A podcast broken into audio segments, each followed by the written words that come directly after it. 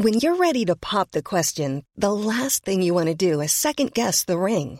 At Bluenile.com, you can design a one-of-a-kind ring with the ease and convenience of shopping online. Choose your diamond and setting. When you find the one, you'll get it delivered right to your door. Go to Bluenile.com and use promo code LISTEN to get $50 off your purchase of $500 or more. That's code LISTEN at Bluenile.com for $50 off your purchase.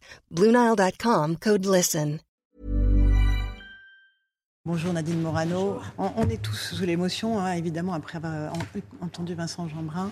Euh, Au-delà de ce cas personnel dramatique, c'est aussi les élus de la République qui ont été visés. Euh, c'est un signe que notre société va mal? Mais c'est un signe que notre société va mal parce que euh, Vincent a été visé d'une manière terrifiante. Lui, sa famille, ses enfants. Mais euh, combien de parlementaires ont eu leur permanence dévastée? Euh, Mais euh, le mal s'est aggravé parce que ce qui est le plus terrifiant, c'est les démissions que nous avons chez nos forces de sécurité. Euh, on a chez nos forces de sécurité un- une hausse de 33% en 4 ans de démissions.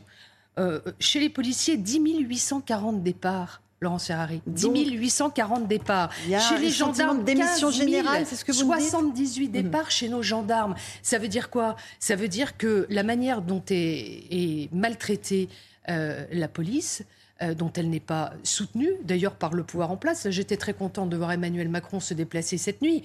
Il nous a fait Oui. du en même temps. euh, parce que Il est allé visiter des policiers hein, dans une caserne oui, mais et à la rappelez-vous, préfecture. euh, chez vos confrères de Brut, il avait reconnu les violences policières. Mhm. Euh, donc il n'avait pas soutenu la police. Là, euh, lorsqu'il y a eu l'affaire du jeune Naël, il dit c'est inexplicable et inexcusable, euh, bafouant ainsi la présomption d'innocence, euh, lâchant un policier dont on ne sait pas euh, encore. D'ailleurs, il n'est pas jugé pour l'instant. Mhm. L'enquête Il est mis- en cours. Il est mis en Deux examen. en cours. Il est mis en détention provisoire, mais il n'est pas euh, jugé, donc il est présumé innocent. C'est en France, c'est la justice qui rend la justice. C'est pas le tribunal médiatique euh, qui est souvent manipulateur. Ça n'est pas la rue. Et donc les, les propos qui ont été tenus. Euh, sont des propos irresponsables euh, et, et qui n'ont pas euh, atténué une, une certaine colère, une forme d'émeute inacceptable. Il a même accéléré C'est ce que vous dites que les propos du Ben, président si ont vous voulez, pu donner pour moi, ce qui est inacceptable et inexcusable, ce sont les refus d'obtempérer. Le refus euh, d'obéir euh, à, à la police qui euh, vous demande de vous arrêter avec euh, en uniforme, avec un, un- un véhicule euh, euh, sérigraphié, avec des motos marquées police dessus. C'est un refus d'obéissance. Et, et en cela, le, le jeune Naël avait fait cinq fois des refus d'obtempérer. Et la réponse euh, à, à- à un acte comme celui-là euh, n'est pas n'est pas adapté aujourd'hui. Euh, de ce que j'ai vu, il était con- il était convoqué au mois de septembre seulement sur un fait euh, de, de Cela refus n'explique pas le geste du policier, on en est toutes les deux Ah ben, d'accord. non mais le geste du policier, moi je ne suis pas en capacité de, de, de- de dire quoi que ce soit. C'est la justice qui le dira. Absolument. C'est Le l'enquête procureur qui l'a le- déjà dit, C'est l'enquête effectivement. qui le dira. Je dis simplement que s'agissant des refus d'obtempérer, où vous avez en France 26 000 refus d'obtempérer par an, un toutes les 20 minutes, comment voulez-vous que les policiers fassent correctement leur travail? Donc ça n'est plus possible. Il faut renforcer euh, le, le dispositif de sanctions vis-à-vis de ces refus d'obtempérer.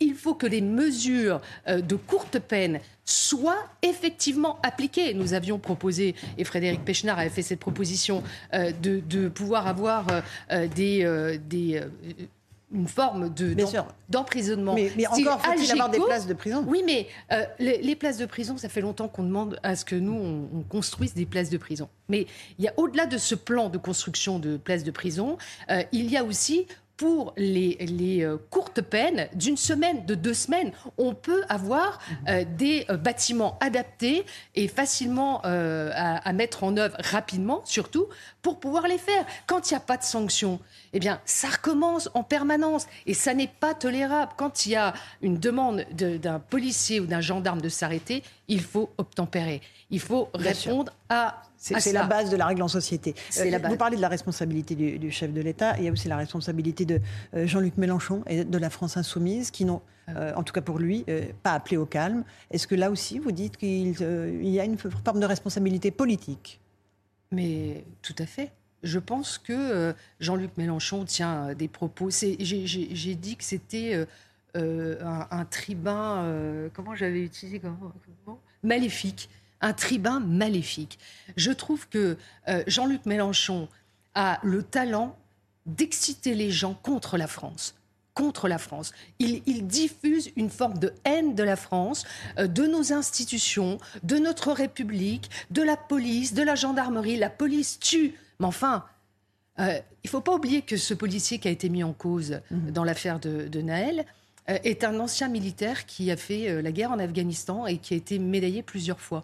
Je pense que le matin où, est arrivé euh, ce drame, parce que c'est un drame, il n'y a pas de drame plus important dans une vie que de perdre un enfant. Et donc, en cela, tout le monde peut ressentir de l'empathie et de la solidarité vis-à-vis de la famille. Mais je ne pense pas que ce policier, quand il s'est levé ce matin, euh, le matin du drame, mmh. euh, il, a, pensé à, ce qui allait lui arriver, à ce drame qui allait survenir.